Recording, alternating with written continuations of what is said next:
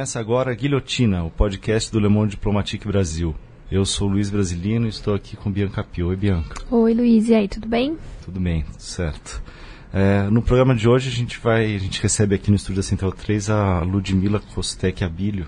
Falei certo? Falou. Obrigado, viu, pela presença. Eu que agradeço o convite e a oportunidade de estar aqui. Legal. A Ludmila é, é doutora em Ciências Sociais pela Unicamp e pós-doutora na Faculdade de Economia e Administração da USP. É atualmente pesquisadora do CESIT, né, o Centro de Estudos Sindicais e de Economia do Trabalho lá na Unicamp, é, onde se dedica, entre outras linhas de pesquisa ligadas ao mundo do trabalho, né, ao estudo da uberização, uberização do trabalho é, e dessas novas formas de controle, gerenciamento e organização do trabalho. Uhum. Ludmila, eu queria começar te perguntando assim, você falar um pouco da como é que você chegou a esse estudo da uberização, contando da sua trajetória um pouco acadêmica. Então, né, quando a gente fala em uberização, parece talvez num primeiro momento que a gente está olhando para o fenômeno do, da empresa Uber, né? Uhum. Mas na verdade é, eu venho tratando da uberização como uma tendência que costura o mundo do trabalho, uma tendência global, né, que vai, vai atingindo diversas ocupações, não são só as ocupações de baixa qualificação e rendimento, né, apesar delas serem um alvo principal aí. E também eu venho tratando uma perspectiva que não centra muito na questão da inovação tecnológica, quer dizer, não é porque as plataformas digitais existem que nós temos a uberização. É uma uhum. série de processos de décadas, ou no caso do mercado de trabalho brasileiro, desde a estruturação do mercado e que agora estão se generalizando, né, que vão conformando isso que a gente está entendendo por uberização, que a gente pode uhum. falar mais disso. É legal, o mercado editorial, os jornalistas gostam desses termos aí. Né? Pois né? é. E aí, é, é interessante que eu, eu, na verdade, enxerguei a uberização como essa, a gente pode dizer que ela é uma nova forma de controle e gerenciamento do trabalho, né? É, quando eu fui pesquisar as revendedoras de cosméticos da empresa Natura. E hum. na época, isso era foi entre 2007 e 2011. E eu tinha já ali, como, eu tinha duas questões. Eu queria entender como era a relação de trabalho, os riscos, os custos, a precariedade do trabalho dessas mulheres, num trabalho que é socialmente invisível, nem, é, nem aparece como trabalho, parece uma promoção das relações sociais, da amizade, da sociabilidade, etc. Né? Então tinha essa questão, como é que é a relação dessa empresa com as revendedoras, mas eu já tinha uma questão que é como é que uma empresa que é líder de mercado tal está assentando toda a distribuição dela num exército de trabalhadoras que nem são reconhecidas como trabalhadoras. Uhum. E aí ali já foi muito impressionante, porque quando eu comecei minha pesquisa eram 200 mil revendedoras. A cada ano eu tinha que atualizando, dobrava. Dobrava não, eram mais 200 mil. Hoje em dia é um milhão e meio de mulheres Uau. só para a empresa Natura. Se a gente for olhar Avon, Jequiti, não sei o que, é, é, apesar que hoje em dia elas estão todas praticamente que vendendo tudo ao mesmo tempo, né? Mas assim, não sei mais esses dados porque eu parei de pesquisar isso, mas foi um crescimento exponencial. Mas nessa dimensão aí, né? De um milhão. Só para a Natura. Então imagina o mercado todo que a gente chama de vendas diretas, né? Que é essa forma de revenda por consultor. É, consultora, né? Porque virou um trabalho tipicamente feminino. É, então ali eu já estava pensando, bom, como é que se dá essa organização de trabalho? E aí eu fui entender um pouco essa ideia de que como é que é possível uma empresa organizar toda a distribuição dela pelo trabalho informal, que cada um é mais ou menos como o Uber. Você uhum. trabalha quando você quer, da forma que você quiser, onde você quiser, com os seus instrumentos que você quiser, né? É, e esse negócio dá certo. Uhum. A empresa agora ela criou lojas, tal, a coisa foi mudando um pouco, mas naquela época não existia loja, nem esses uhum. postos de venda, não existia isso, é, né? A venda era só essa venda assim direta, né? E a coisa dava certo, né? Então tinha uma, uma discussão aí já sobre o desenvolvimento tecnológico. Então como que eu falo na minha no meu livro, né?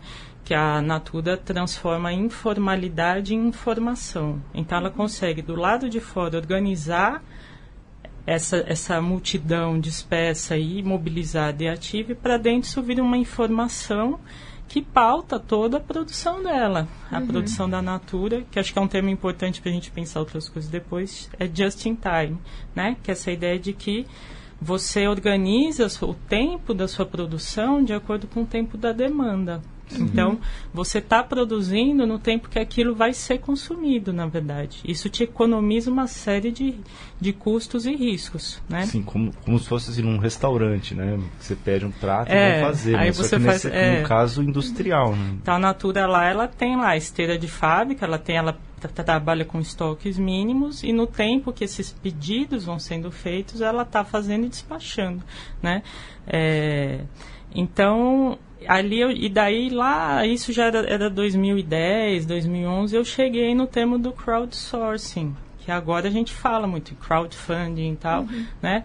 Que era já essa discussão de que, bom, existem novas formas de trabalho que estão muito numa fronteira entre trabalho e consumo, né? É difícil, às vezes, precisar o que, que é trabalho, o que, que é consumo. No caso da Natura, elas vendem para consumir em alguma medida, mas não é verdade a gente só falar isso, né? Uhum. Elas trabalham mesmo, fazem jornada de trabalho, impõem capital delas, é uma coisa que elas veem como um trabalho, né?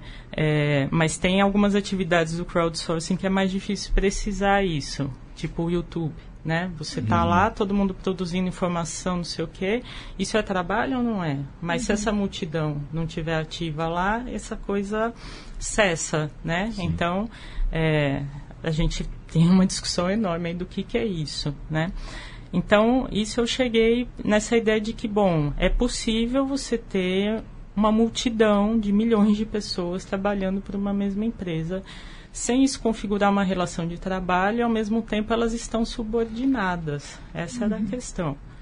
E depois disso, por outros caminhos, né, no meu pós-doutorado, é uma coincidência mesmo. Eu fui pesquisar o trabalho dos motoboys em São Paulo. Eu queria fazer uma discussão sobre a formação da nova classe média, o que estava acontecendo, como fazer a crítica a esse termo, e o que estava acontecendo nas condições de trabalho da, da, da dessa população que estava tendo uma formalização, um acesso ao consumo, etc. Né? E aí eu peguei os motoboys em São Paulo como um, um objeto empírico, né? Para entender mesmo o que estava acontecendo. Uhum. E nesse meio tempo de pesquisa, os aplicativos como a Log, na época era só a Log, tinha um outro que eu esqueci o nome, que decolou menos no mercado, assim. Um aplicativo come... de entrega de mesmo, entrega. Né? não só de, de, comida, igual não, explodiu não. agora. Né? É, então, começou pela, pela entrega de documentos, de objetos e tal, né? Daí agora está expandindo para... E aí eu vi os motoboys se uberizarem. Uhum. Então eu vi eles aderindo aos aplicativos, como é que isso acontecia tal. E eu olhei e falei, gente, é o mesmo, é o mesmo mecanismo das uhum. consultoras. Uhum. É muito interessante. E aí eu comecei a, a, tentar, bom, isso aqui, que eu já falava isso lá no meu livro, que era uma tendência, que a, o trabalho das revendedoras mostrava para gente, na forma mais precária, socialmente invisível, tendências que estão costurando o mundo do trabalho globalmente, né? É, e continuo um pouco fazendo essa discussão de como se a gente olhar para a mulher negra na periferia, como a vida dela sempre foi, não é agora, hum você vai ver características disso que a gente está chamando de flexibilização do trabalho, né, que está atingindo os, os, profissionais de mais alta qualificação, rendimento, etc. Quer dizer, como se a gente tivesse uma generalização dessas características. Uhum. Acho que foi esse o caminho. Que... Sim. E Ludmila, é, para quem não está familiarizado, você pode explicar o termo uberização especificamente? Quais uhum. são as características desse termo? Que você viu semelhanças com a questão das consultoras? Sim. É, porque ele pegou também, é, né? É, sim, pegou sim. esse termo.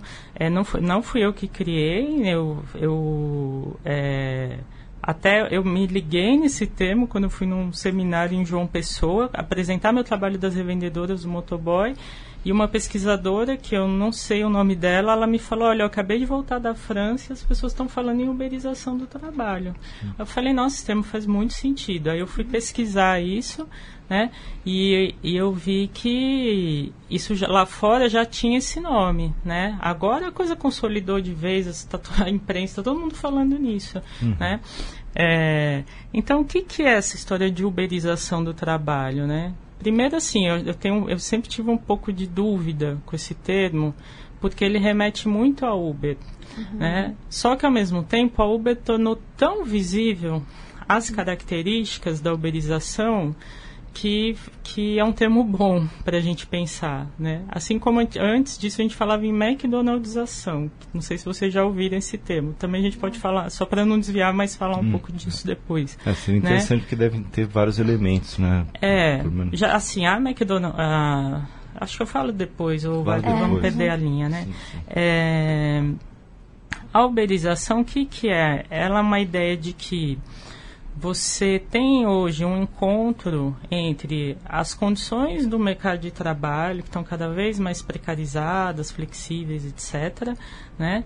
É, com as inovações tecnológicas e com a promoção do Estado. Então, o Estado tem um papel importante nisso, aí se encontra aí desses três elementos. Né?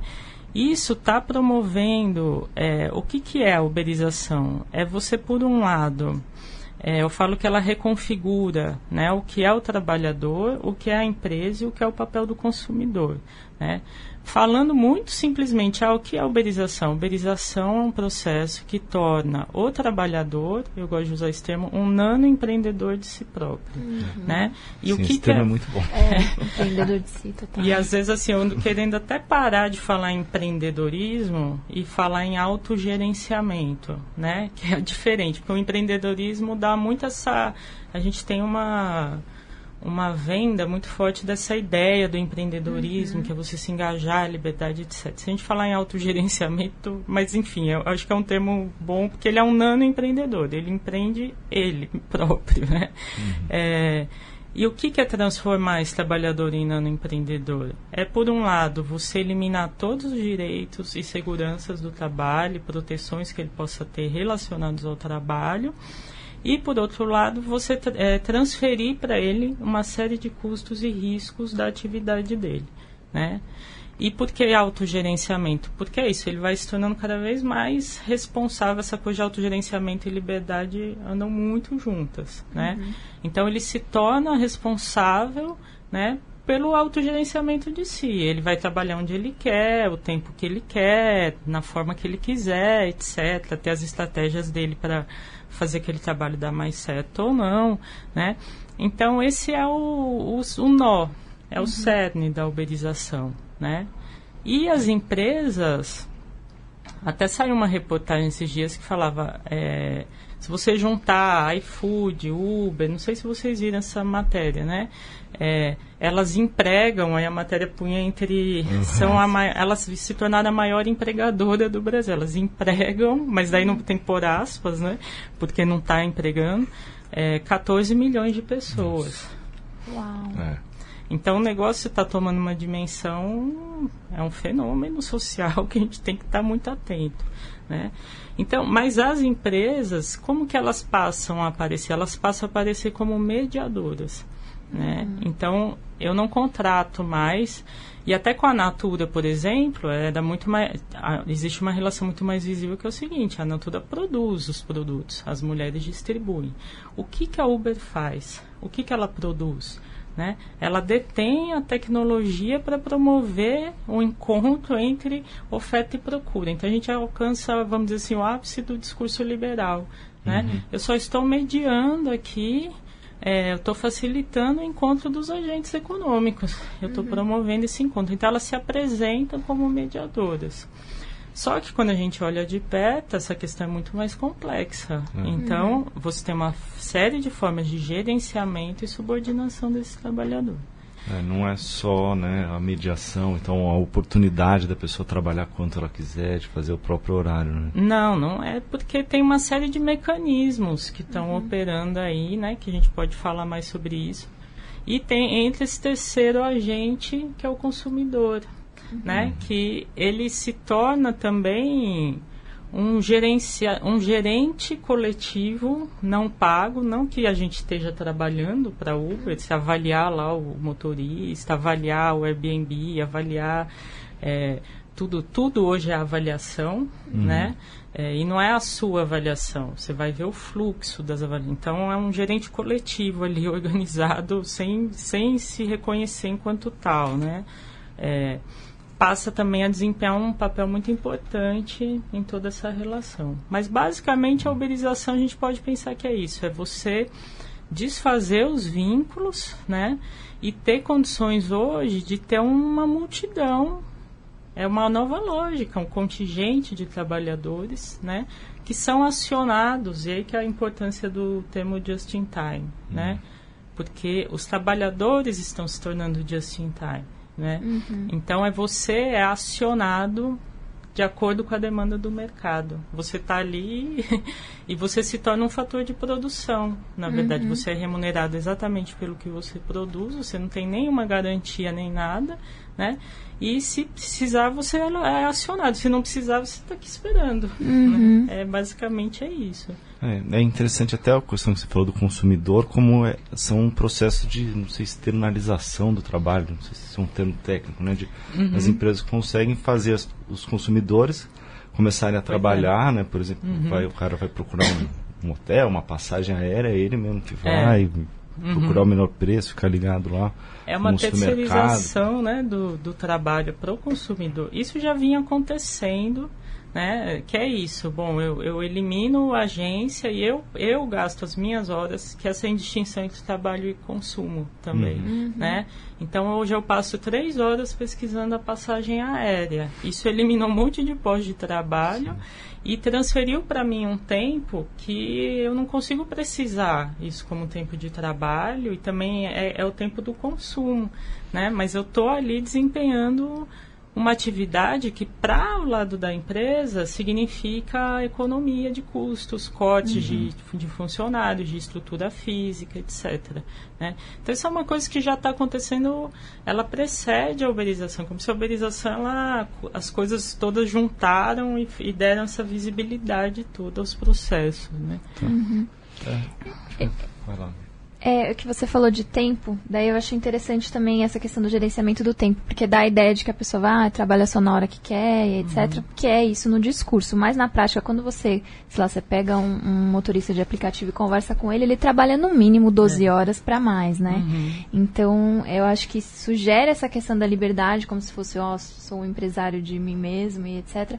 Mas na real é uma jornada exaustiva, né? Queria que você comentasse é. essa característica também, né? Então, a gente está estava comentando da, da matéria do Fantástico, né?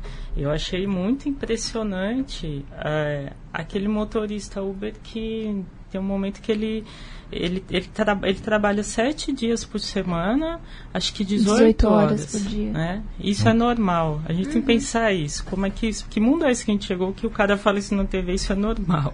É. Né? É. Uma matéria que passou nesse domingo. Aqui que passou nesse né? domingo. procurar sobre, botar referência no. Sobre é. os, os infoproletários, né? Uhum. É, e ele conta, bom, teve um dia que eu fiz uma corrida por um passageiro que não existia. Né? Uhum. Tava já tão alucinado no meu trabalho que eu falei, ah, chegamos. Aí eu olhei o meu travesseiro no banco de uhum. trás. Né? Então, é, eu acho que a gente vem numa discussão já que precede a uberização, que é o seguinte, olha, a flexibilização do trabalho, ela eliminou uma série de mediações públicas sobre o uhum. trabalho. Então, é, o que, que é essa distinção entre o que é tempo de trabalho ou não? Isso vai se tornando cada vez mais complicado, uhum. né? Então, se eu sou um trabalhador home office, por exemplo, como é que você distingue a minha jornada de trabalho do tempo da casa, né? As mulheres, por exemplo, né? É, já fazem a jornada tripla lá da indicação, todas as questões históricas né, da, da, ausência de medidas sobre o trabalho feminino se complexificam e até se masculinizam. Então, é uma coisa masculiniza no sentido de que atingem os homens também. Né? É, e outras formas de perdas de mediação. Então, por exemplo, no os bancários hoje, que, que é um dos maiores, das, eles não fazem greve só por salários, né? Eles querem botar limites na exploração uhum. deles. Então, um, uma das coisas deles é, é, o gerente não pode me mandar e-mail não pode me mandar mensagem fora da, do meu horário de trabalho, uhum. né? Porque eu estou em casa e eu estou sendo cobrado da meta que eu tenho que bater, do sei lá o que, que eu tenho que fazer, né? Então, essas mediações foram já se perdendo.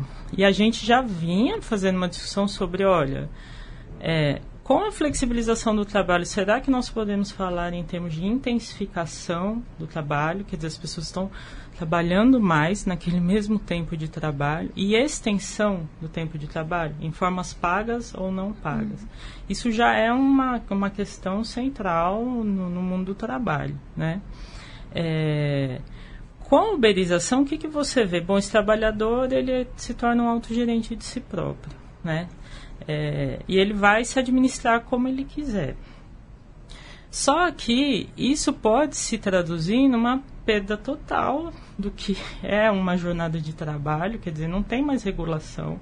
Se esse cara trabalhou 12, 18 horas, né? Você vê, por exemplo, a figura da hora extra, né? Ela é uma figura que é, remunerava o trabalhador por um dano, porque ela uhum. reconhecia, olha, você trabalhar mais aqui é um dano para você, a gente tem que te indenizar nisso. Né? Isso vai desaparecendo, que já desapareceu com o banco de horas, para a gente entender como essas coisas estão em jogo há muito tempo. Uhum. Né? Não é a Uber entrou no mercado e tudo mudou, não é isso. Uhum. Né? É, mas aí, então, o que, que acontece? Por exemplo, olhando os motoboys. Entra a log no mercado e a gente tem que olhar as coisas como elas são contraditórias. Quando entra a log, do motoboy, aquilo é muito. É, é um benefício para ele. Por quê? Porque você também ser contratado de uma terceirizada não quer dizer que sua vida está uhum. super boa, né? Tem a terceirizada fica lá com com 40% do valor do seu trabalho, ela te registra, mas ela transfere os custos dos seus direitos no, no, seu próprio no valor do seu trabalho quer dizer uhum. é, não é que estava ótimo né? Já tinha uma série de formas de exploração daquele trabalho. Quando entra o aplicativo num primeiro momento para o motoboy é muito bom ele poder se tornar autônomo e se livrar dessa mediação da terceirizada. Então ele de fato se autogerencia faz o trabalho das formas que ele achar melhor lá, né? E garante um maior rendimento. Uhum. Isso começa assim, que é igual a Natura, começou lá com 200, começou com 50 mil, se for olhar, hoje é um milhão e meio. Como é que está a vida dessas mulheres que fizeram disso a sua atividade, né? Então o motoboy, quando ele se engaja lá, começa de uma forma a jornada dele, a remuneração. Só que essa multidão vai aderir. E aí como é que é para esse cara, né? Quando ele já ele virou um trabalhador por aplicativo. Aí esses dias eu estava no final do ano passado, estava entrevistando e a gente está num período de crise econômica, etc, né? É, me assustou porque eu fiquei um tempo sem fazer a, a, o trabalho empírico, né? O discurso dos motoboys, né? Eles, uhum. ele já tem uma visão que é o seguinte, ó, quando entra um novo aplicativo, isso rebaixa o valor da minha força de trabalho. Por quê? Porque o aplicativo, para ele concorrer contra o aplicativo, ele tem que ser mais benéfico, pro, mais interessante para o consumidor. Não, então ele, ele rebaixa. É novo, né? Ele tem ele rebaixa o, o, valor da entrega tal. Então o motoboy já vai ganhar menos com aquele aplicativo. Né? E os motoboys vão aderindo também. Então, eles falam em fragmentação, né? Porque assim, a categoria não consegue resistir como categoria é isso. E você vai rebaixando o valor. Esses caras estão trabalhando cada vez mais, ganhando cada vez menos, né? Numa concorrência entre si. Então, isso vai minando as relações também de solidariedade e hum. tal, porque o cara me falou assim, ó, eu tô, a gente está parado aqui, toca a minha chamada, eu nem mostro porque o cara tá ali esperando também uhum. vir a chamada dele. Veio a minha, se é melhor que a dele e tal, eu já vou embora. Né? Quer dizer, você cria um clima entre os trabalhadores que é muito difícil as relações, né? Então, para finalizar a sua questão, né? As pessoas vão trabalhando cada vez mais em formas cada vez menos reguladas, né? Uhum. Então, vira uma coisa assim, faça o que você quiser. Só que para você sobreviver nesse mundo, você, para você ter renda, você vai ter que se matar. Então, quando a gente fala assim, ah, o, motor, o motorista Uber, ele tem, ele está tendo uma renda de 5 mil reais, 6 mil. Ele tá, porque ele na verdade está fazendo três jornadas de trabalho, uhum, entendeu? Se você uhum. contabilizar o quanto esse cara trabalha na semana. E é um faturamento, né? Porque tem um custo e tal. Tem Não, todo tem todo custo. custo. Tem gente que aluga o carro, né? É, tem um valor. É. De saída você já tem uma dívida super alta do, uhum. de alugar do carro, porque ele não tem grana para fazer manutenção, né? Enfim. E aí você vai criando novas redes, né? Então tem a é. rede agora de aluguel de carro, pro, quer dizer, vai, isso vai gerando coisas novas no mercado também. É muito doido como o mundo trabalho funciona, né? Você consegue assim imaginar, especular como que a empresa opera essa lógica, tipo de como é que ela procura maximizar esse, esse essa jornada, calculando uhum. com a renda, porque eu imagino que eles vão, né?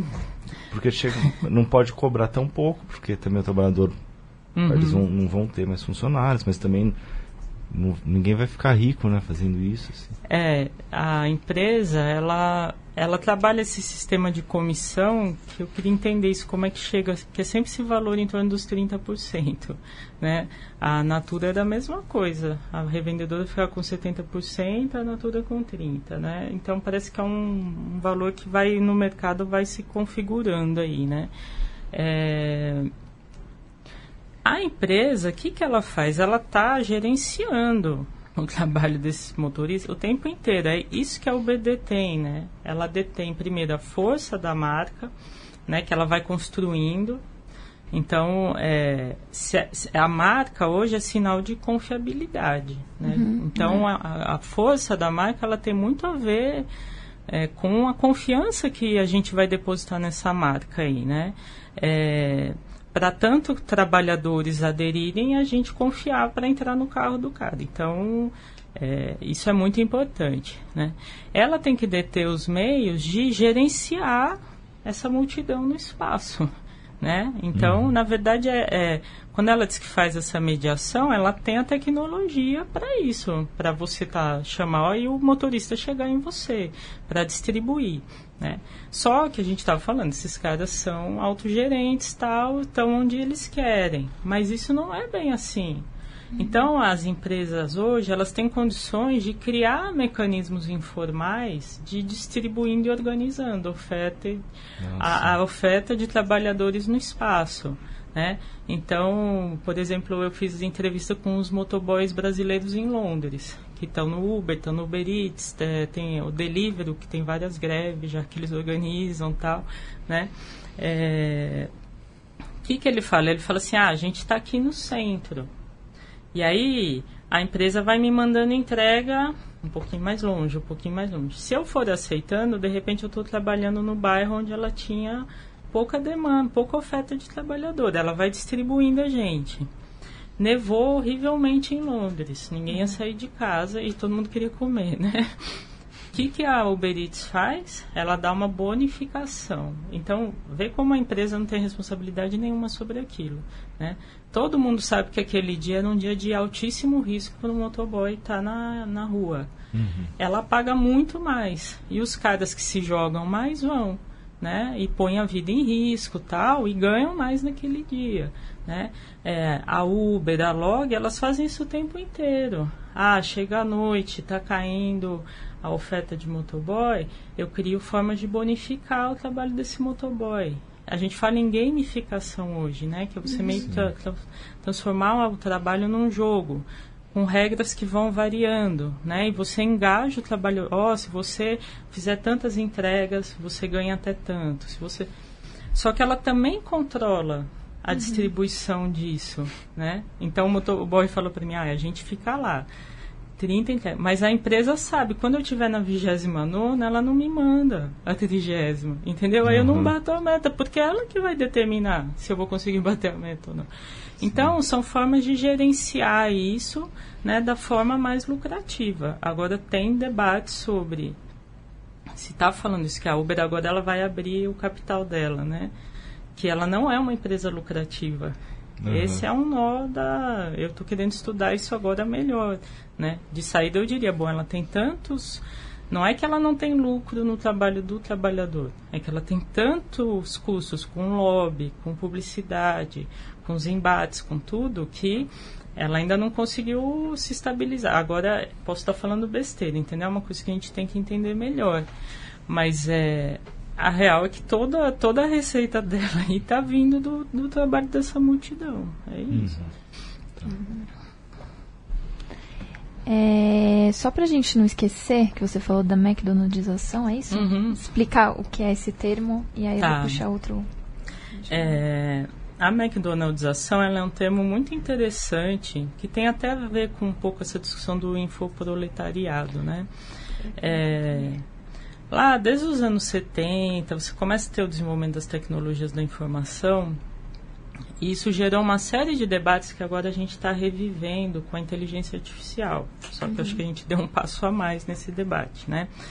Que era, olha, o trabalho vai desaparecer, nós vamos automatizar tudo, automar tudo, automatizar tudo, é, e, e, nós vamos substituir, nós não, não vamos mais precisar de trabalhador na indústria, etc. E de fato você teve uma queda né, do, do, da, da mão de obra empregada na indústria. Só uhum. que o conceito do que é indústria também se, se tornou mais difícil de precisar. Uhum. Né? E você teve uma expansão do setor de serviços, uhum. né?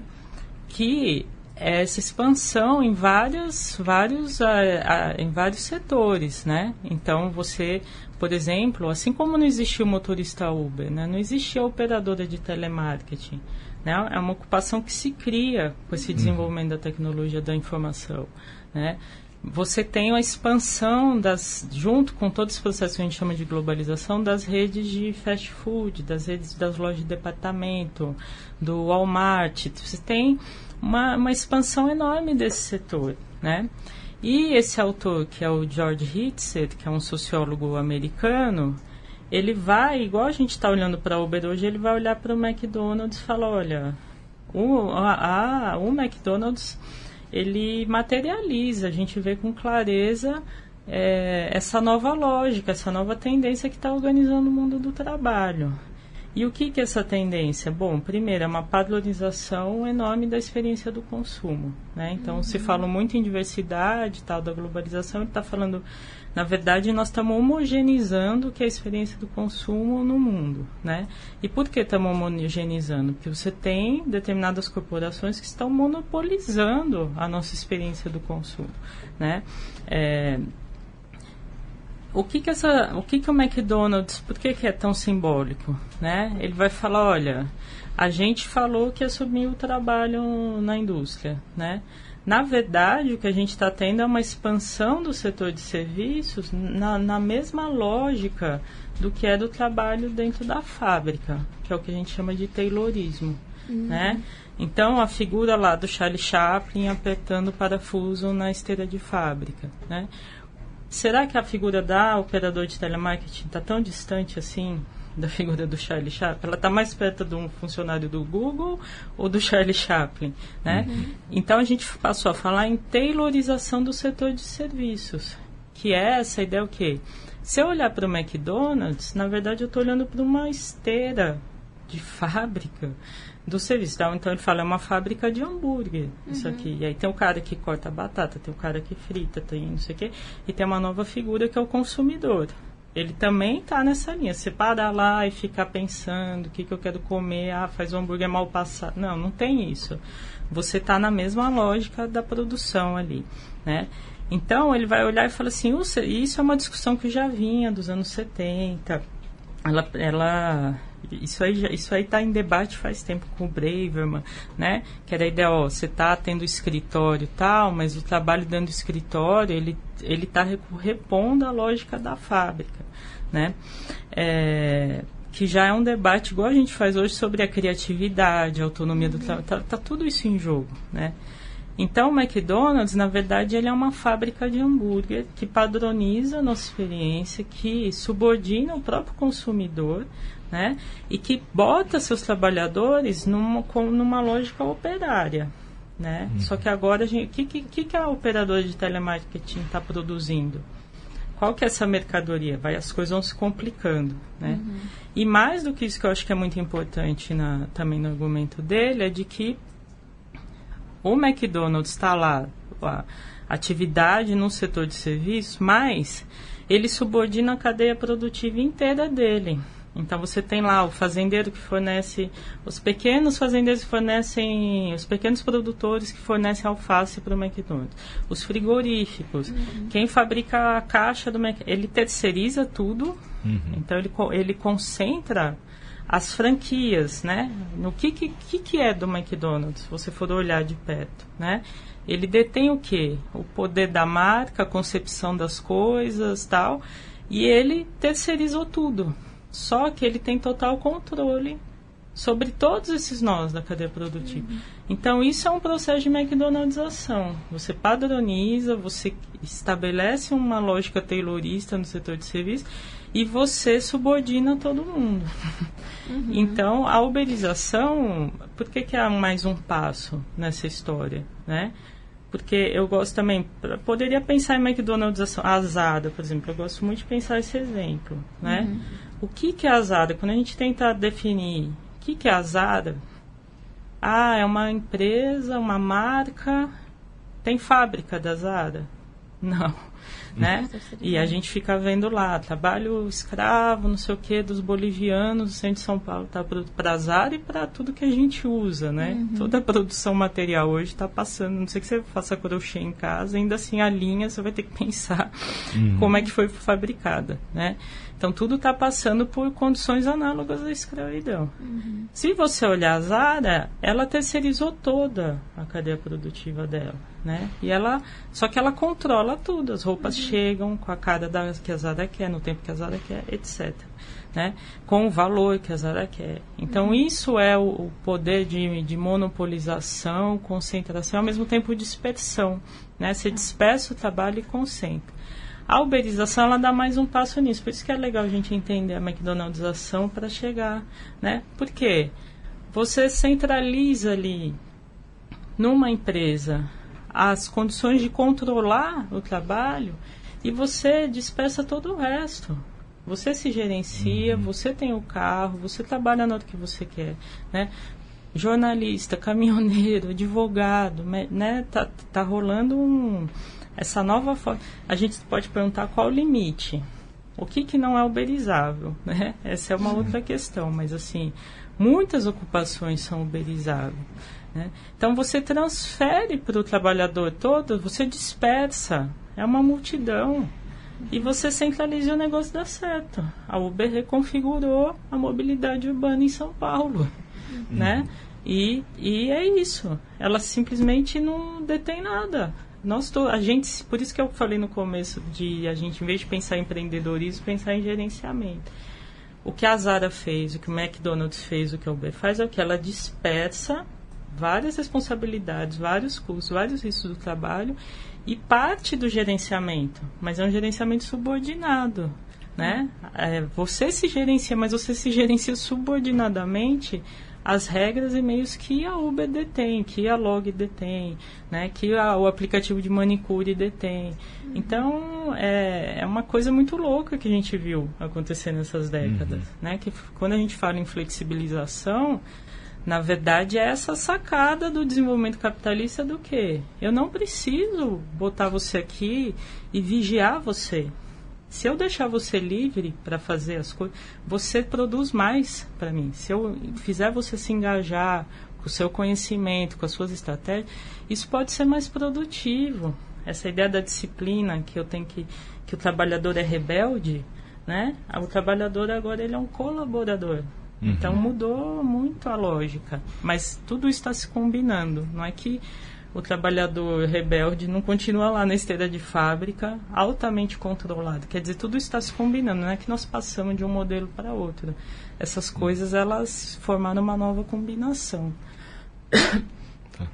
Uh, Ludmila, queria te perguntar, você trabalha com um conceito de que esses trabalhos seriam trabalhos amadores. Queria que você pudesse falar um pouquinho mais sobre isso. Como é que é esse é... Né, um, traba um trabalho não um trabalho, né? É muito interessante isso que eu comecei a ver isso também com as consultoras, né? É, eu acho que aí, é, assim, porque na, na, na Natura, até te perguntar isso, a, maior, a maioria não, mas uma parte deve fazer outras coisas, né? Uhum. Então a gente conhece, eu conheço pessoas que vendem natura, fazem, tinham outras profissões. Sim. Então, que a... é diferente, por exemplo, do Uber, que eu imagino que é um negócio que exige o tempo máximo do cara de trabalho. Então, a Uber, ela começou com com um discurso parecido com a Natura, que uhum. era, ah, isso é um complemento de renda. Assim, né? Chega à noite em falar, casa. É, e, e é também, assim, a gente não tem muito dado ainda, né? Uhum. Sobre... É difícil isso, como é que a gente vai mensurar tal, mas isso vai acontecer, uma hora a gente vai ter dados melhores sobre uhum. esses motoristas, né? mas, de fato, a lógica é muito parecida com a da Natura, que é o seguinte, você é um gerente de si próprio. Se você uhum. quiser viver disso, você vive. Se você quiser ser engenheiro o dia inteiro e virar à noite como Uber, né? É, outro dia eu, eu, andei de Uber com... Eu não ando de Uber, eu andei porque eu estava com outra pessoa. É, eu andei com um motorista em Campinas, né? Que ele era professor de geografia. E aí ele falou para mim, olha, eu sou professor, eu já ouvi isso algumas vezes. Eu me separei e eu não quero ficar sozinho em casa. E eu quero, eu tô na rua e eu tô ouvindo as pessoas. Era antes da eleição, ele falou assim: "Eu sou o IBGE porque eu faço enquete aqui, eu já sei quem vai ganhar, eu já sei tudo porque eu tô aqui", né? Então ele deu um significado ali que para ele, e claro, ele tá lá trabalhando a noite inteira, né? Uhum. Então ele se autogerencia, ele é um professor que vira motorista Uber à noite, né?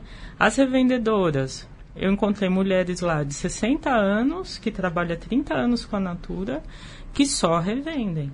E que faziam jornada de trabalhar. Eu, eu trabalhava oito horas por dia, eu saía de segunda a sexta, eu tinha tal trajeto, tal. Tudo isso vai se reconfigurando. Mas tem mulheres que vivem disso, uhum. né? E tem muitas mulheres, eu falo dos tipos lá, né? Tem mulher que vende porque quer consumir mesmo e pagar uhum. menos, só que aí você tem uma pontuação mínima que você tem que cumprir, então você começa, ah, vou comprar mais um pouquinho, vou dar de presente na festa, eu vou vender para minha vizinha, não sei o que, você começa a vender muito informalmente, mas você vai se engajando nisso. Né? Tem mulheres que usam racionalmente, programadamente, o ambiente de trabalho delas para vender. Aí eu falo uhum. da capilaridade dessas ocupações. Uhum. Então, eu sou secretária, eu sou professora e eu vendo durante o meu trabalho. Eu vou preenchendo os poros do, do meu trabalho com vendas da Natura, né? Então, são várias formas, mas eu posso ser uma revendedora que trabalha oito horas por dia e eu vou continuar sendo uma trabalhadora amadora. Era isso que eu discutia naquele trabalho. Ele é um trabalho que não tem um estatuto de trabalho. Ele diz assim: se engaje, faça como você quiser, do jeito que você quiser, tal, né? E é isso, né? Então é um trabalho sem a forma trabalho muito bem definida e socialmente reconhecida, né? Então é uma profissão que não tem regulação nenhuma em torno dela. O Estado não passa por aquela atividade, né? E nisso a gente pode pensar em trabalho amador. Eu me uhum. inspirei uhum. nisso numa, numa uma, acho que ela é socióloga francesa, Anne-Marie du Jarrier, acho que é o sobrenome dela. Que ela falava em trabalho amador já pensando nisso. Quando eu estou lá na internet comprando uma passagem, isso é trabalho amador? Eu estou uhum. fazendo, né? Eu uhum. trouxe isso mais para o campo, é, vamos dizer assim, das relações de trabalho mais claras, né? Quando a gente olha para o motorista Uber e o taxista, eles estão fazendo a mesma coisa praticamente, né? Só que o taxista é um profissional. E o trabalhador Uber, para mim, ele tem estatuto de trabalhador amador. Uhum. Não porque ele seja menos bom motorista que o taxista, etc. Não é por isso. É que a forma como o trabalho dele se realiza é uma forma que não o reconhece como um profissional. Que é isso, você tem seu carro, você vira motorista hoje, né? Você se engaja aí do jeito que você quiser, você nem conhece a cidade, mas você vai no seu GPS e tal. E não tem nenhuma certificação em torno da sua ocupação. Né? Isso também diz para a gente sobre essa, essa ausência do Estado aí regulamentando isso. Né? O Estado ele tem um papel muito importante nessa constituição do que, que é a profissão. Né? Então, a certificação do motorista Uber passa pelas estrelinhas que essa multidão aí vai dar para ele. Né? Uhum. Então, ele é um amador. ele não é um profissional, ele não se constitui, a identidade profissional dele não se constitui da mesma forma que a de um taxista. Porque é esse trabalho que é e não é, né? Uhum. E que a gente também pode ver de uma forma mais generalizada no mundo do trabalho, que é o trabalho da polivalência, né? Então, você passa a fazer coisas que não eram parte da sua profissão, é como se você fosse amadorizando o, o, mundo do trabalho, assim, você vão entrando coisas que a gente não tem muito mais a precisão do que, que é aquilo, o que, que não é, né? O professor vira uma secretária amadora lá, com todas as tarefas que ele cumpre na universidade que não lhe cabiam. Quer dizer, é uma coisa que vai entrando por dentro do mundo do trabalho. E mais ainda, né? Se você olhar a vida de um trabalhador na periferia, essa noção do amador tem muito a ver com essa ideia da viração, né? Que é a ideia do quê? Por exemplo, eu conversei com um motoboy que ele foi metalúrgico, ele trabalhou em supermercado, ele foi atendente da Claro, ele foi pedreiro, ele foi pintor, tal, virou motorista de, de van, eu acho, e ele vira um, um motoboy. Uhum. Né? Isso ele tem 40 anos e ele é motoboy há 20. Então imagina tudo que esse cara fez na vida durante o tempo que ele era motoboy, antes de ser motoboy. Então, isso é um pouco o estatuto. Claro que quando ele era um pintor, ele era um pintor. Quando ele era atendente da Claro, ele era. Mas é um pouco essa ideia de que você vai se engajando numa uma perda mesmo de estabilidade, de uma definição da sua identidade profissional. Você vai, uhum. as pessoas vão se virando para sobreviver. No fundo é isso. Então, imagina esse cara que era engenheiro se ele imaginava 10 anos atrás que ele ia virar motorista e que isso ia ser normal na vida. Uhum. Então, uma, uma transformação mesmo da identidade profissional que eu acho que está acontecendo. É, é a história da economia dos bicos, né? Do gig economy. Então, que eu acho que é muito interessante. A gente começa a falar em gig economy né? Porque chegou no centro, né? Se a gente quiser trabalhar hum. com a noção de centro e periferia, é o que? Bom, esse fenômeno está acontecendo no mundo, né? É, e no centro, você está começando a ver um crescimento do engajamento das pessoas com essas formas de trabalho amador. Na verdade é isso. Então, o que, que é um Airbnb? As coisas vão se normalizando. Isso que é interessante ver na sociologia, né? Como é que é uma coisa que tinha um sentido adquire um outro sentido e como isso é socialmente vai se constituindo, né? É, você vira um empresário de si próprio da sua casa, né? Você transforma a sua casa num empreendimento. Claro que isso foi construído com todo o debate da economia compartilhada, né? Do desenvolvimento sustentável, essas coisas foram muito se encontrando, né? É, mas você vira um administrador da sua própria casa. Então, talvez a gente está vivendo mesmo uma generalização, uma normalização do, do bico, da viração, uhum. né? É, são várias formas de engajamento aí que vão acontecendo. Então se começou a falar em gig economy, que é a economia dos bicos. Que olha, está tendo um crescimento de pessoas que têm renda com Airbnb, está tendo um crescimento de várias formas de ocupação aí, que a gente também não sabe se, o que, que é trabalho, o que, que é consumo, as coisas misturam tal. Isso está crescendo, né?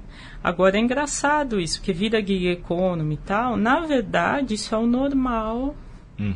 do mercado de trabalho. Só que isso também é muito invisibilizado. Né? Uhum. Então, você vê os estudos sobre o trabalho no Brasil, eles não dão conta de mensurar, tem muito pouca descrição sobre o que, é essa viração, entendeu? O que, é esse motoboy? Por exemplo, esse mesmo motoboy, ele é sacoleiro, ele combina as atividades, uhum. né? É, ou, por exemplo, um, metalu um, um, trabalho que eu fiz há muito tempo, o cara era metalúrgico, aí ele perde o emprego, aí ele vira evangélico. Aí a rede de, da igreja arruma um trabalho para ele de ascensorista. Aí não dá certo. Aí ele monta uma barraca de churrasco em frente à igreja. Uhum. Aí tal, até que ele entra numa cooperativa de marmitex, ele vira o contador da cooperativa. Então, esse, essa é a vida dos brasileiros, da maioria dos brasileiros, e que os elementos que estão lá estão meio se generalizando, vamos dizer assim, para para todos os estratos da classe trabalhadora, né? Uhum. Essa classe média, classe média uhum. alta, isso está começando a, a, se espraiar. Então, quando a gente fala em gig economy, é como se assim, a periferia exportou as suas características constitutivas, né? É que agora estão tendo uma nova visibilidade que a gente vai chamar de gig economy. É, uhum. Eu acho que é por aí. Uhum.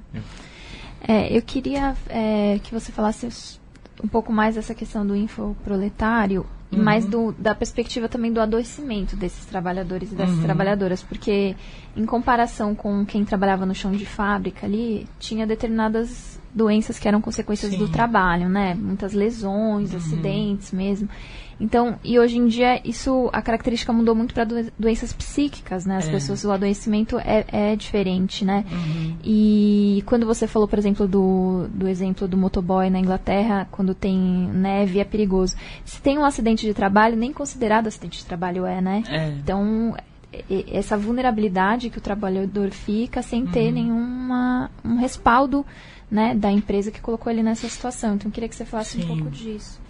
É, essa ideia do infoproletários, ela tem a ver com isso que a gente estava falando antes, né? Então, a ideia de que o setor de serviços, o desenvolvimento das tecnologias da informação criou novas formas de trabalho que repuseram aquela ideia do trabalho operário em novas formas, né? É. E aí a, a operador de telemarketing ela é muito simbólica, assim, muito forte a figura para a gente enxergar isso, né? Uhum. Por quê? Essas pessoas trabalham, é, elas têm o tempo do trabalho dela totalmente controlado, né? É como se aquela a ligação que ela faz, o que ela tem que vender, a reclama, aquilo é quase uma esteira de fábrica, né? Estão passando os parafusos da, da, da, operadora que ela tem que ir lá apertando, né? Só que essa esteira não existe, ela não é material, é uma imaterialidade do trabalho, né? É, e os atributos pessoais dela passam a ser parte dessa esteira, então é difícil a gente descrever isso, né? Tinha que ser uma pessoa mais com dons literários para falar, porque a, a voz dela, a forma como ela uhum. fala, a rapidez que ela pensa, tudo isso é a esteira de fábrica da, da operadora de telemarketing. Né? Então não tem o parafuso, tudo isso é o parafuso, é a ferramenta, é tudo, né? E junto com isso, você tem uma série de controles, é, aí é o gerenciamento muito forte, muito claro, evidente. Não é a funcionária do Google que vai jogar sinuca no meio do, do dia para ter ideias, mas não, ela está totalmente controlada, né? E humilhada, né? Uhum. Então as uhum. formas de assédio, uma coisa que a gente tem que entender, assédio virou parte da gestão do trabalho. Ele não é uhum. é exceção, né? Ele virou uma ferramenta.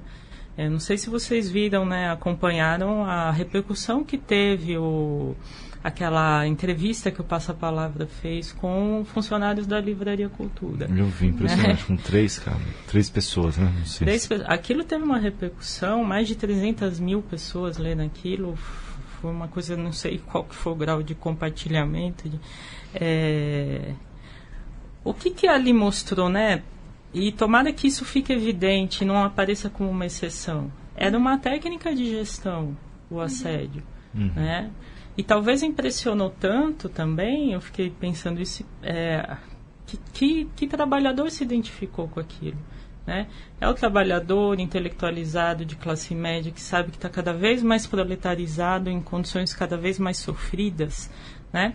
Então, evidenciou uma coisa aquele espaço da cultura bonito, não sei o que. Olha, olha o que está acontecendo aqui. É assim que as coisas funcionam. Uhum.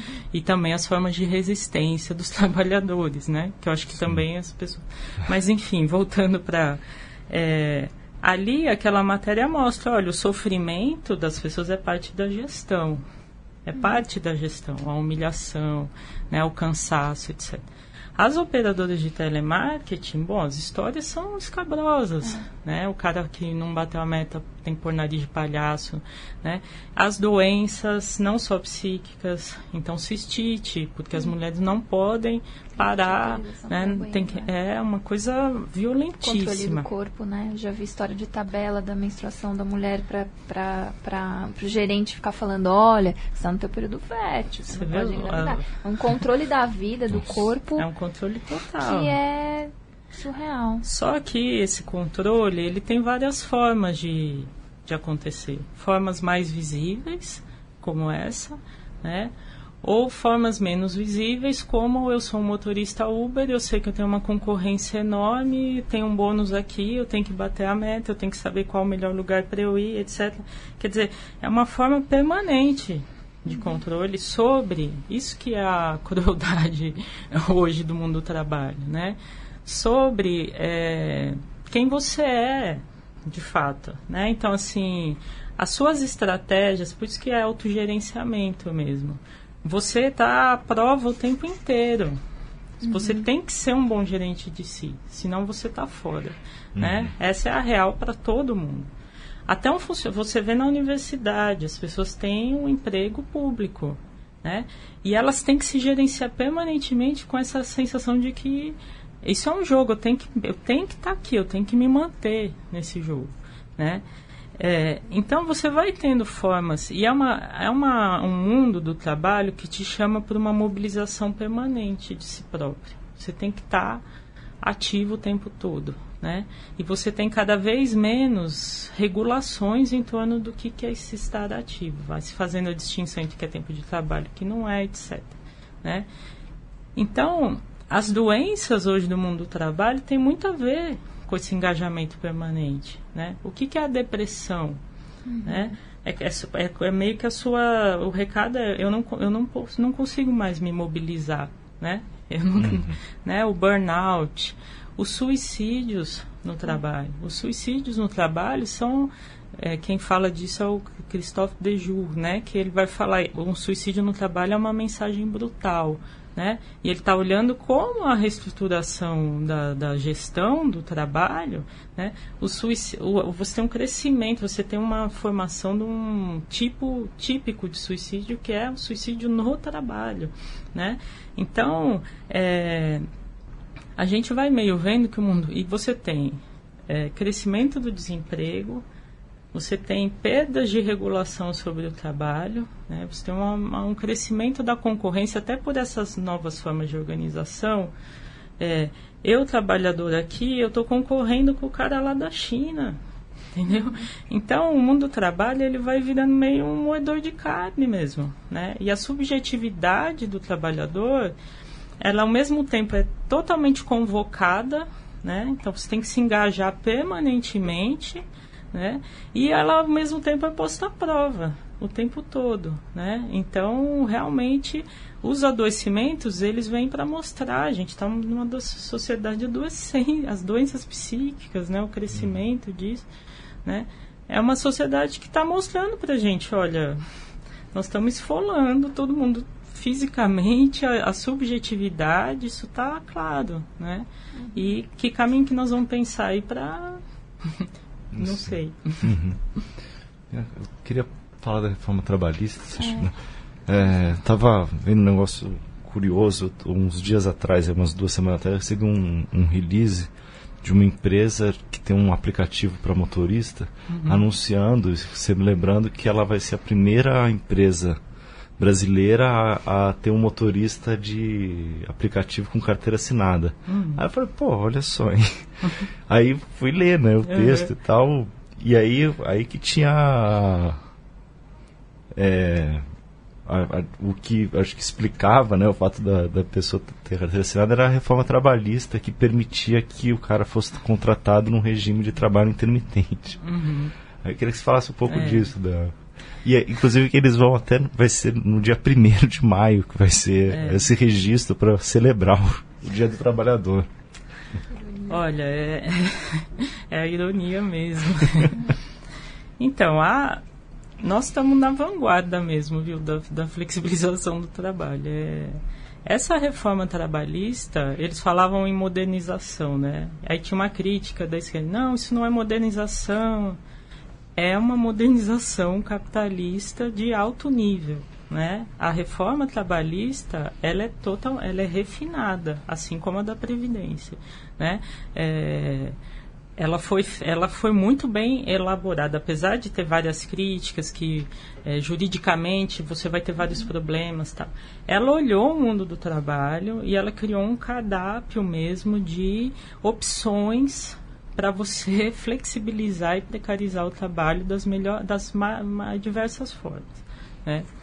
E além disso, que é algo que está estruturando esses últimos anos isso está estruturando né, as políticas, o discurso de governo. É uma perspectiva de que o mercado, o mundo do trabalho, tal, agora o da previdência também, quer dizer, a sua vida, é, é um encontro entre iguais que negociam. Né? É a ideia uhum. liberal clássica, assim. Né? Só que o liberalismo entendeu que em um determinado momento que você, que você precisava do Estado para regulamentar as uhum. coisas. Né? É, então, a ideia da reforma, se você ler ela inteira, ela fala o tempo inteiro que é, negocia o patrão e o empregado negociam sobre os limites do uhum. trabalho. Como se eles estivessem em condições iguais nessa Livremente, negociação. né? Acho que eles falam isso. É, tá. é, então, é, eles fazem isso. E o que, que a reforma fez? dentre várias outras coisas muito complexas mesmo, que é para a eliminação da proteção de direito do trabalhador. Ela criou duas formas, duas figuras jurídicas, que é a do trabalho intermitente, a do trabalhador intermitente e do autônomo exclusivo. O autônomo exclusivo é uma legalização da pejotização. Uhum. Né? Você PJ agora, tal, é, isso legalizou entendeu? Essa relação tá, tá posta. Então, ela, ela pensou em todos os níveis de qualificação e rendimento, como ela poderia abarcar. Né? E o trabalho intermitente, a gente volta para o início da nossa conversa. Ele nada mais é do que você transformar o trabalhador em trabalhador just in time. Né? Uhum. Então, só que olha agora o grau do que nós estamos vivendo de uberização, informalização por dentro do trabalho formal. Então é isso, você vai ter carteira assinada, mas você é um trabalhador just in time. Né? Você não tem nenhuma garantia sobre o que você ganha, qual o seu tempo de trabalho, a sua remuneração, o seu final de semana remunerado. Tudo isso se desfaz dentro da figura da carteira assinada. Uhum. Então, é, é, uma coisa nova mesmo, porque você informaliza o trabalho formal. Você mantém, você vai dizer daqui a pouco que o trabalho formal está crescendo. É. E aí você vai olhar, são pessoas que não sabem o quanto elas vão ganhar no final do mês. Elas não têm controle sobre o tempo de trabalho delas, nenhuma garantia. Então a reforma ela, ela instituiu isso, né? E aí com o tempo aí nós vamos ver os efeitos dela. Uhum. Também. Acho que é isso. Ah, vamos, a gente está tá chegando ao final, então, é, já passamos de uma hora, mas eu queria te perguntar duas coisas aí. Né? puder, se puder, Ijo. Uma era um pouco do, do, como é que você como é que você projeta os efeitos da reforma trabalhista em cima desse mercado de trabalho que está se uhum. configurando. Assim. Então, assim, o mercado de trabalho ele já é muito precarizado, né? Então, por exemplo, as taxas de rotatividade do mercado, é muito fácil você contratar e demitir uma pessoa, né? É, as, as, taxas de rotatividade, a baixa remuneração, a maioria da população brasileira vive com salário mínimo de, da, da, da, dos trabalhadores, quando você vai ver a renda, né? É, ela é precária desde sempre, né? Nós tivemos melhoras na estruturação do mercado, né? Nos governos Lula e Dilma, uhum. né? Ao mesmo tempo, essas, essa extensão do tempo de trabalho, intensificação, elas continuaram, elas correram juntas, né? Então não dá para dizer que estava tudo ótimo, não uhum. era isso, mas você melhorou as condições dos trabalhadores. E, então é um mercado já precário e é, parece que a gente não enxerga que a maioria da população brasileira vive com salário mínimo, né? Parece uhum. que a maioria da população brasileira é a classe média, não é isso, uhum. né? A reforma ela vem para precarizar isso de uma forma é uma coisa brutal mesmo. Hum. Eu, eu, falava que ela é, ela é refinada e brutal ao mesmo tempo. Né? Ela consegue pegar essa população, que era metade da população trabalhadora formal, né? e informalizar. E não hum. formaliza a outra parte. E contraditoriamente, se fala no rumo da Previdência, tem que tal, é, fazer a reforma, etc. A reforma, ela criou todos os mecanismos para você diminuir a arrecadação. Né? Então, elas são contraditórias é. entre si. Então, eu acho que a gente está vivendo um momento mesmo em que é um momento de ataque às forças do trabalho, entendeu? De ataque à vida dos trabalhadores e que a gente às vezes nem entende o porquê do tamanho da dimensão desse ataque, sabe? Porque já, já era um mercado muito propício à exploração do trabalho com poucas proteções, né? E você está criando os mecanismos de... Bom, isso já foi declarado claramente pelo presidente da República, né? Ele falou, olha...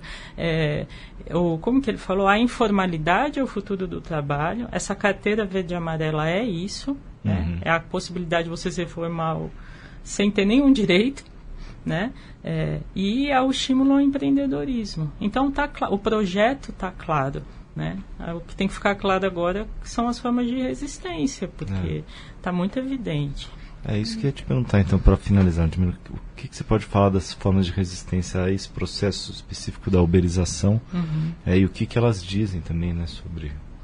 É, pensando na reforma trabalhista. Ai, eu tirei aqui mesmo. É, pensando na reforma trabalhista, é, que está acontecendo agora com a reforma da Previdência, você teve uma omissão total das informações. Né? Uhum. Então, o cidadão comum que está vendo a TV, que está lendo já, ele não sabe o que está em jogo na reforma da Previdência. Assim como ele não sabe o que está em jogo na reforma trabalhista, e ele vai sentir na pele em breve, se uhum. já não está sentindo. Né? Que é isso, ah, eu vou ser um motorista CLT, opa, eu sou intermitente, o que, que é isso? Eu nem sabia que isso existia, uhum. né? Então, é, é, uma, é uma omissão mesmo do que do projeto, é isso, né? Então, nós temos aí como esquerda, para pensar num, numa possibilidade de resistência, primeiro é pensar na informação. Como é que a gente chega nas pessoas e informa de fato sobre o que está acontecendo. Acho que é o, é o, primeiro passinho, assim. Uhum. Agora, em termos da uberização, é, isso é muito interessante, porque assim as formas de exploração e novas formas de organização também geram novas formas de resistência, né? Então, imagine uma greve de motoristas Uber, né? Eles param a cidade. Os motoboys uhum. já pararam São Paulo, né?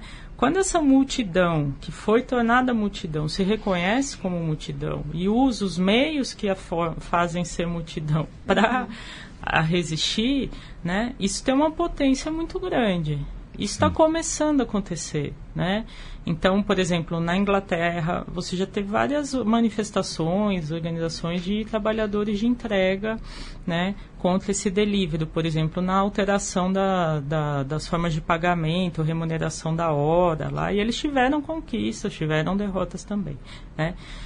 a gente já teve greve de motorista Uber na Indonésia, né? E os caras tinham uma visão de vamos transformar isso numa greve mundial, né? Uhum. Então, você vê a greve dos caminhoneiros. Por mais crítica, é patronal, tinha intervenção militar, não sei o quê. Quando foi lá ver de perto, né, você tem trabalhadores autônomos que uhum. pararam o país. Claro que o caminhoneiro tem esse poder de parar o país, né? Então você começa a ter é, essa ideia de que, bom, esses nanoempreendedores, eles também estão reconhecendo e criando meios de organização para onde isso vai dar e tal, né? A gente não sabe. Mas o que está muito claro, a gente está vivendo, não só no Brasil, no mundo, mas agora está muito evidente, é um momento de ataque às forças do trabalho mesmo. Então uhum. você quebra a perna do sindicato, né? Você vai minando as formas de organização, etc., é, economicamente e juridicamente, né? Mas é, a gente sempre espera pelas reações, né? Uhum. É isso. Tá bem. Ludmila, muitíssimo obrigado. Está chegando ao final. Bianca, obrigado. Valeu, gente. Ludmila, obrigada pela presença. Eu que agradeço aí pela conversa com vocês. Valeu, foi muito bom. É... Até semana que vem, ouvintes, continue acompanhando né, o Guilhotina. Assine o. Se você não assina ainda o nosso, nosso feed no seu agregador preferido contribua com o Le Monde Diplomatique. Até semana que vem.